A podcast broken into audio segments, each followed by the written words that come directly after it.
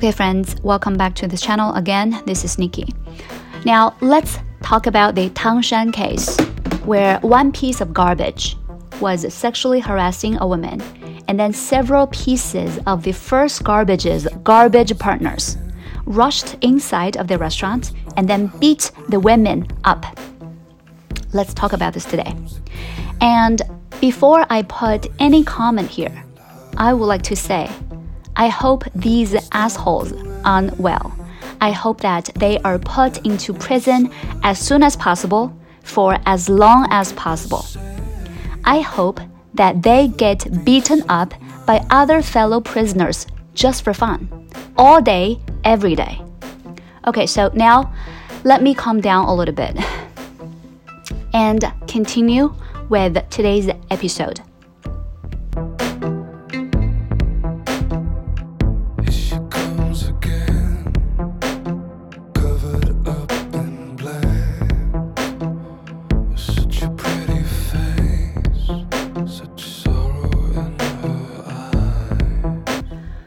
Okay, so first of all, let's just talk about the sexual harassment part. I think that women in general, we have suffered enough.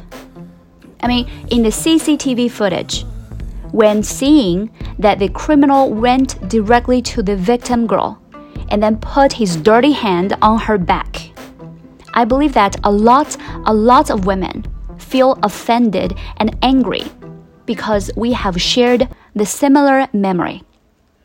I mean, so easily we can share this similar memory, you know? I am here just telling you guys some of my own experience. I was once walking on the street, and then a guy on his scooter quickly passed me by, and then the asshole just slapped my butt and then rode off. He was on a vehicle, and I was on foot so by the time when I screamed out, fuck you, he was already 20 meters, meters away from me, and I could do nothing about it. I was angry, I was shaking, I just wanted to beat him up, but I could do nothing, you know? So these things just happened to me. It's just not like one time.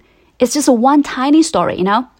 Growing up, I have been through countless times, you know, when something like this just happened. Um, you know, some of the harassments were physical and some were verbal. And some took place right on the street and some in the office. And some happened here in China and some happened abroad when I was traveling. You know, of course, these things are not very severe and not very serious, but you can feel that kind of energy from those assholes, you know? So I simply don't understand why some guys can be so brazen, so unscrupulous. They think they're funny and they don't take a shame at all. They don't take shame at all at what, what they do, you know? So if you are a girl, then I think that probably in the future, you might meet something like this, some shitty things like this as well. So here I just offer some of my advice. So first of all, don't be alone out there in the street, especially at night. And if you have finished a party or something and then you need to go home, please just hail a premier car and have the driver send you right at the gate of the building where your apartment is located. Just don't hang around alone in the dark for too long because it might be dangerous. And secondly, if you get unlucky and someone is sexually harassing you verbally or physically in the public area, then please just don't be scared. You should just raise your voice or shout out loud and try to get others' attention in this case. If the guy who is harassing you is alone, then usually he will be scared off. I know that here some girls might be concerned that maybe this guy will hit you just like how the Tangshan garbage is just hitting the girl in the barbecue restaurant. Well, I think that the Tangshan case, where the garbage just hits the girls, is an extreme case because there is already a gangster element in it. And for most guys who publicly harass a woman, uh, harass a woman, I think that they are creepy losers who dare not attack you.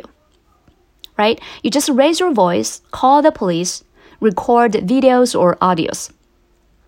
But remember, I am talking about in public. If you get harassed privately, well, in most cases, I think it is already not a stranger. And uh, so, first of all, you need to try to collect some evidence. And secondly, you just need to figure out a way to stay as far away as possible from this person. Well, so these are my suggestions. And girls, I know that it is super unfair for us to have to suffer from and be prepared for these shitty things in life. But you know what? Complaining is useless. I mean, no matter how developed and how good a society is, there will always be these low life male losers who try to find some easy target. So we need to learn to get strong and get tough, and we need to learn how to protect ourselves. Okay, so now let's come to the second part of the Tangshan case, which is the violence part. You know, honestly speaking, I cannot believe that I cannot believe how blatant, how savage, and how brutal these pieces of garbage can be. I mean, if you look at the CCTV footage, if you look at how these people are actually hitting the girls, I think that they're already trying to kill the girl. It's beyond imagination. I think it's no less than a murder case, which is a very serious crime.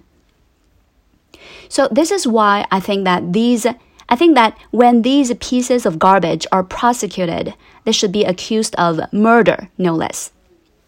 And this actually has nothing to do with men in general being violent, in fact.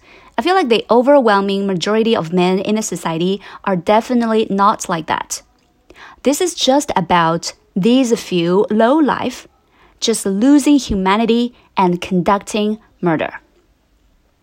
You know, why do I feel like I have to say so? Because, you know, these two days, I have seen that some people online just criticize the male group in general for being violent. But I don't really think it's the point, really. I mean, most guys are good, most guys are actually friendly. So I think that the more important question to ask is why the men like creatures, the moving garbage in the Tangshan barbecue restaurant can be so brutal and violent. I mean, how dare they? Does the local place have someone in the authority who can offer to protect them so that they can be this violent in the public place with a security camera? Or what crimes did they commit in the past? I think that these questions should be asked and also should be investi investigated thoroughly to figure out if there is a dark chain of interest submerged underwater here. So please, just no matter how angry you are, please just don't follow these overly emotional and biased criticism targeted at all men in general. Please don't. And also, you know, some people have issues with the bystanders in the restaurant and then blame them for not jumping into the brawl and then fight the assaulters. Well, I think it does not make sense for them to get involved in the fight, especially when there are nine pieces of super violent and bloody pieces of garbages. Of garbage, I'm sorry. Whereas on the good people side, we probably cannot outnumber them, so the chance of winning is pretty low, right? So we should not really blame these bystanders. And the most rational decision for them is actually to call the police at that point. And if you guys are interested, you guys can actually check up some relevant laws. Actually, the law in our country does not encourage the so called 见义勇为in a group fight because it will easily put yourself into danger and it will most likely not help to really solve the problem. So I think that, you know, sometimes we deserve to be very angry at some certain behaviors or at some certain phenomenon. But sometimes we need to save our emotion and then we need to target our emotion at the most important and serious questions to ask. So these are the messages that I really want to deliver after checking up the news, you know, that I have seen these few days. I feel like I am beyond angry, actually, but you know, I will also follow through the case. And if you guys just have some other things that you you just want to share with me or just chat with me, please just leave me comments or just uh, scan the QR code and join our group for some further discussions. So thank you for listening, and this is Nikki, and I am gonna just see you guys next. Next round, bye.